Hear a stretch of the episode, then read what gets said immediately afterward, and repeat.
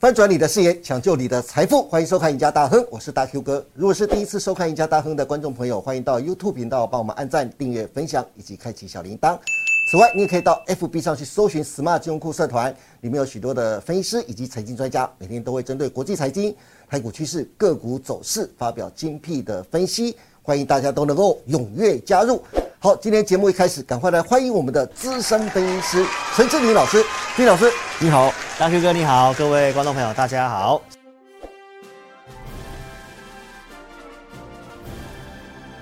哎，志明老师，今天呢，我都要特别跟你聊一个特别的题目。嗯，人体有心脏。嗯，我们今天电动车也有心脏，是所以今天我们要跟你聊一聊电动车的心脏——电池心啊。好我志明老师，其实，呃，虽然我跟你认识时间不长，但是我知道你都非常的认真。平常呢，除了花了很多时间在钻研国际财经之外，嗯，其实很少人知道，志玲老师在产业领域啊，也是有很深厚的研究的底子的。因此，今天我想跟志玲老师来好好来聊一聊啊，很多财经专家以及分析师几乎都不会讲，甚至讲不出来的产业秘辛，那就是电动车的心脏——电池里面的电池芯。嗯那红海要跨足就是电动车，却很少人知道刘扬伟董事长远大的企图性，就是他不只是要做电动车，他还要完成电动车一条龙的产业链，从零组件、电芯厂、整车制造到销售管道。各位观众看这张图，我就知道为什么把电芯厂特别用红色的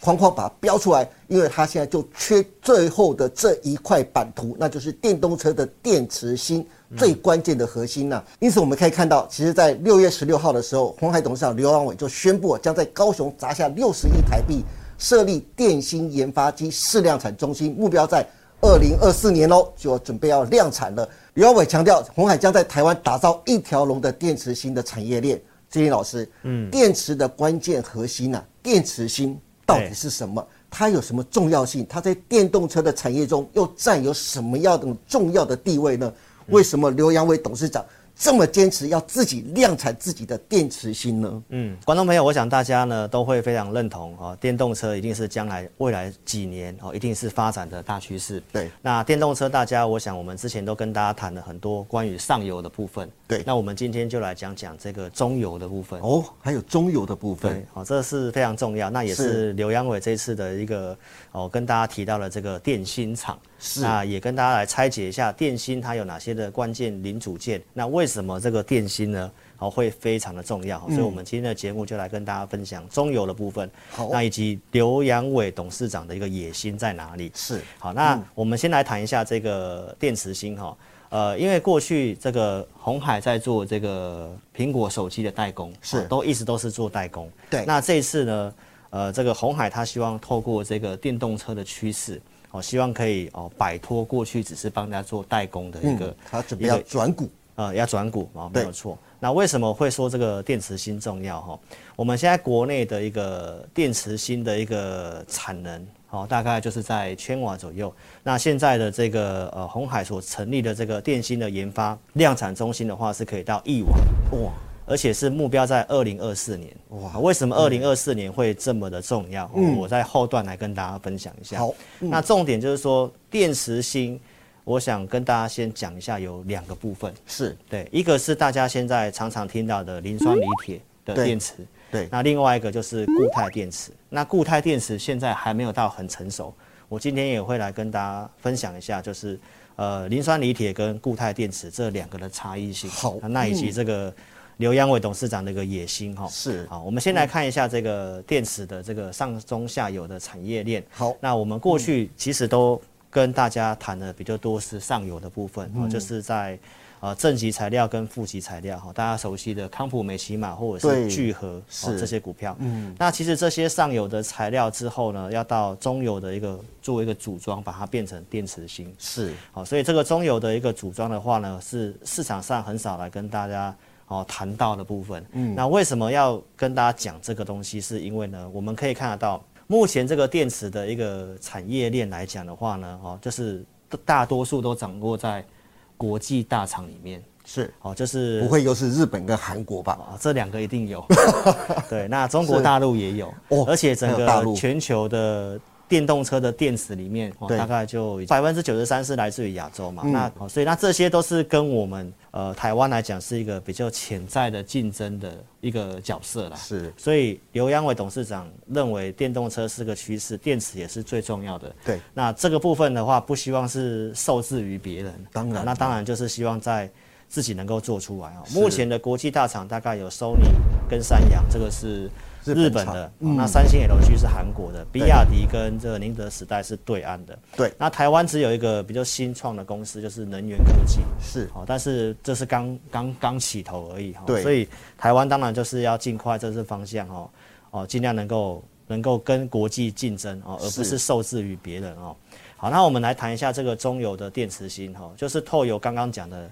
上游的那些材料，正极材料、负极材料哈、哦、隔离膜这些，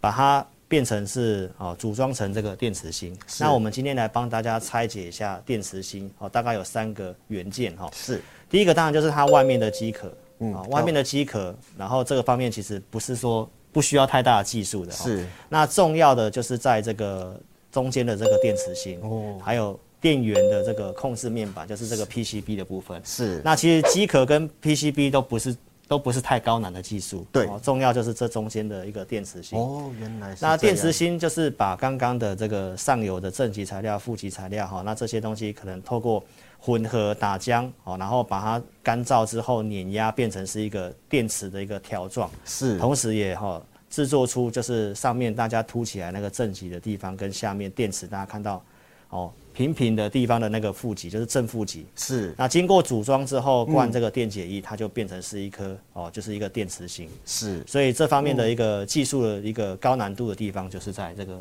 电池芯的部分。嗯，所以其实现在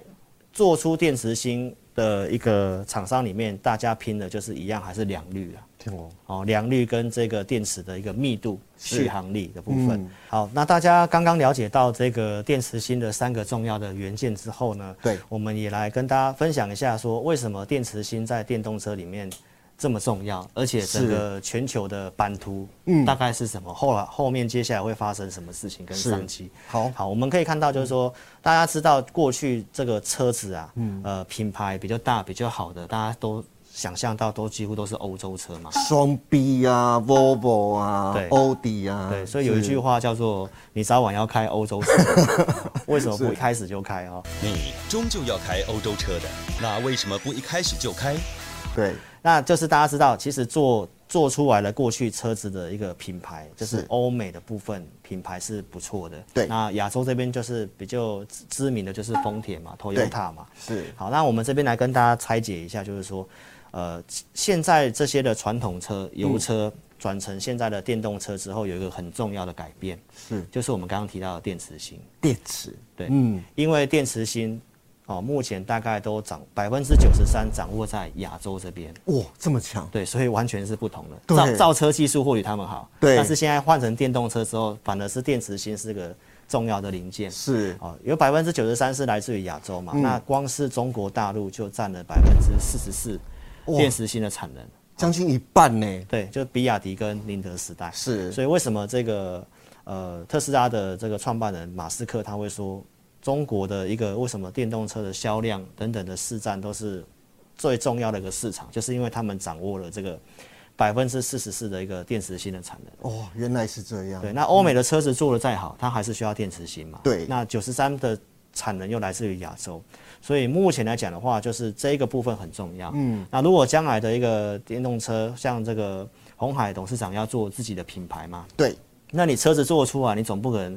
电池芯是要靠别人。对，好，如果万一别人不供应给你，那你车子还是在那边还是动不了还啊，是动不了。是所以这个地方哦，刘阳伟董事长就不想要受制于哦中国、日本跟韩国，是那就是结盟我们自己台湾里面的一个厂商。好，因为我们其实确实有这个能力，有这些的材料跟技术的哦。对分别是这个硕和哈，嗯在去年哦，红海有入股硕和，对然后旗下的像龙炭，嗯那我们的一个中炭也是这个负极材料的，是那明基材就是做这个电池隔离膜，对所以这些过这四个厂商过去都是出货给这个我们提到的中国、日本、韩国，是那台湾缺乏一个整合的角色，对哦，所以红海。的红海集团啊，那目前就是做这个整合的角色，是打算在台湾自己能够做这个电池芯。对，那当然啦、像红海自家人都要开始做电池芯了，对这四家厂商大家全力支持自家人呐、是对不对？没错那自家人也是陈志林老师啊， 谢谢。大家也要开始支持啊，对不对？？所以你了解到为什么我刚刚要跟你讲，就是电池性这么这么重要的一个对嗯原因，就是我们台湾自己现在有这个能力要自己做这个电池性。是，志林老师，其实刚才你特别提到刘阳伟董事长，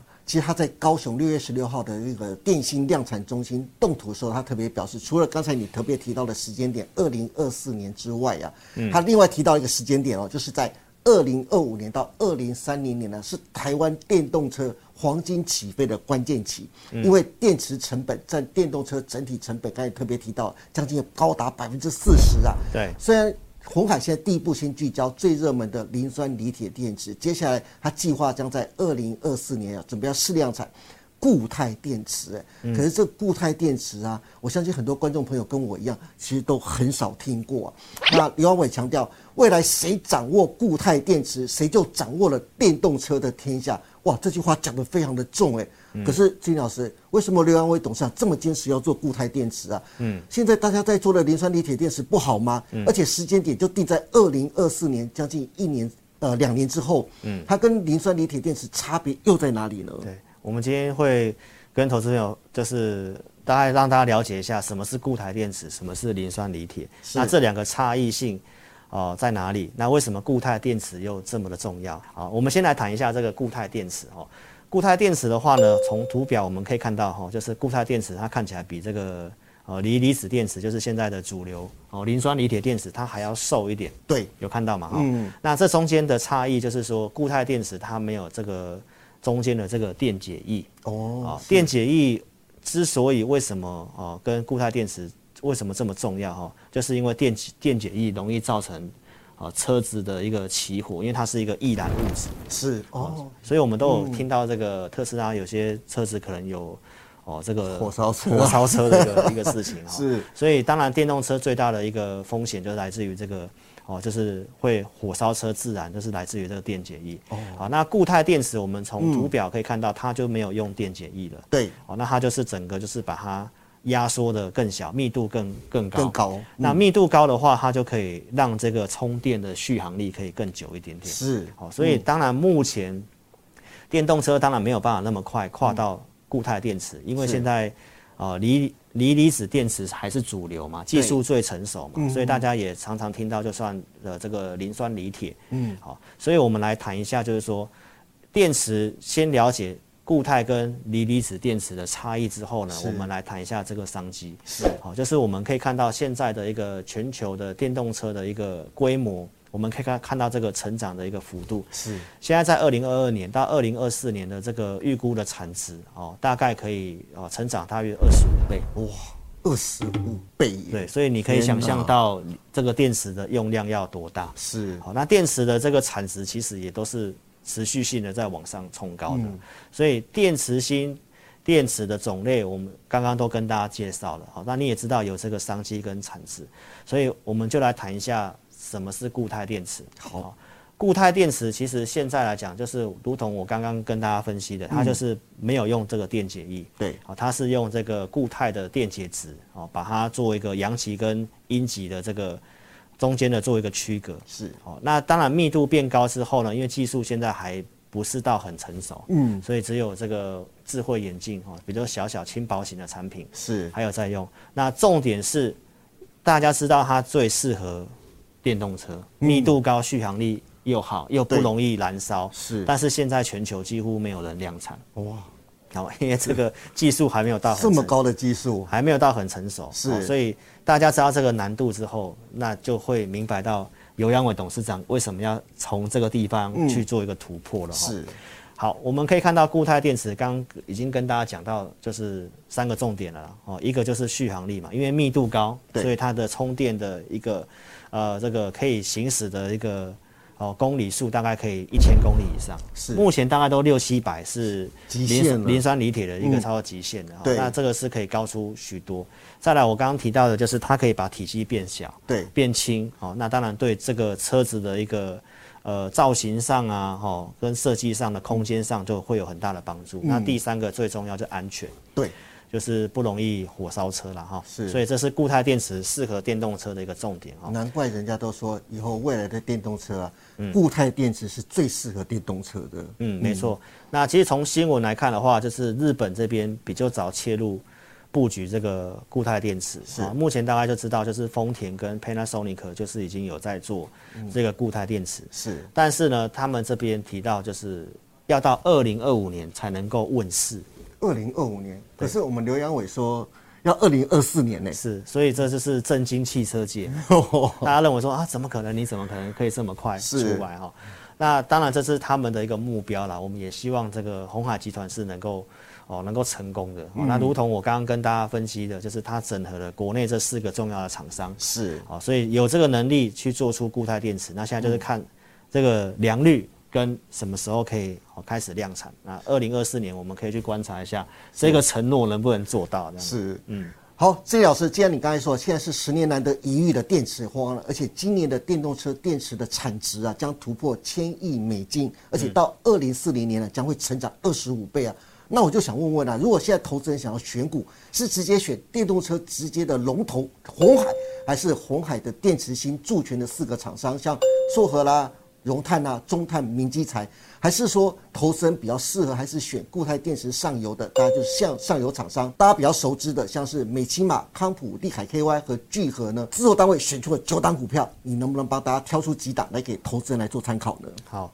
那这个我们刚刚谈到那个红海结盟的那四家厂商哈、像这个龙炭，它还是在这个新贵的阶段，哦、是这个还不太能够交易买卖。是那其他的这个呃电池的相关的供应链的股票呢，也都是股本比较小哦，就是这个会需要行情配合啦，因为大家也知道现在的这个股市的气氛跟行情相对。哦，比较没有到这么的好，哦所以有的中小型股的部分，可能它的震荡幅度比较大。好，那我们刚刚所谈的都是从产业的方向跟整个趋势的方向来跟大家报告，所以对我们今天这里考虑这个行情哦，我们来谈一谈，就是先从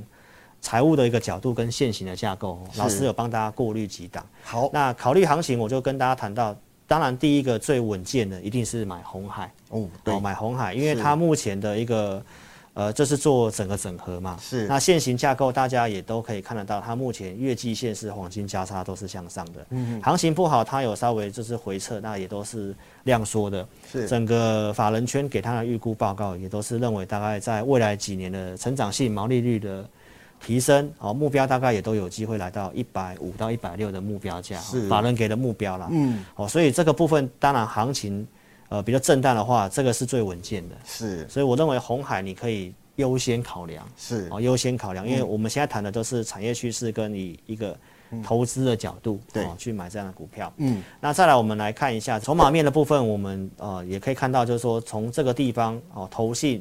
在前一波已经有开始做进场了，最近拉回投信其实还是持续性地在进场当中。是哦，所以量价量价的结构也都是上涨有量哦，那整理是量缩的、哦嗯所以红海的部分哦，这是这里面我觉得优先嗯哦可以做的。哎，金老师，是我刚才看到这张字卡，它是写说投信连买了六个月，嗯，上个月五月份就光是买超就三万六千六百二十二张了，对，这个月到现在为止哦，他已经买了两万多张了，嗯，如果投信都持续布局的话，那现在这个时间点，投资人适合分批开始慢慢布局吗？还是要等行情稳定了，然后再开始进场呢？大型股的话呢，其实跌到这个时候，你要投资一定是有计划的开始啊，是因为你我们不会知道什么时候是最低点。是对，那既然这个红海跟整个架构是比大盘强势，因为我们可以看到大盘都已经跌破了这个一五一五九的那个点位了嘛，对已经回到去年五月那个低点。可是红海它是率先打底先上去的，是所以你这时候你一定是开始分批的啊、慢慢的去承接。那嗯资金小的，你可以用零股的方式慢慢去做一个进场。嗯，哦，那当然这微笑曲线嘛，对投资的角度就是微笑曲线，那是一段时间，哦，那就有机会是让你哦慢慢脱离成本的。是嗯是，所以筹码来看也是这样子，也是都布局的角度。是那另外一个就是这些电池的一个股票的一个现行架构，因为其他大多数都是中小型股啦，对所以老师就从这个整个技术面的架构来帮大家看哦。那其中一档，我觉得这个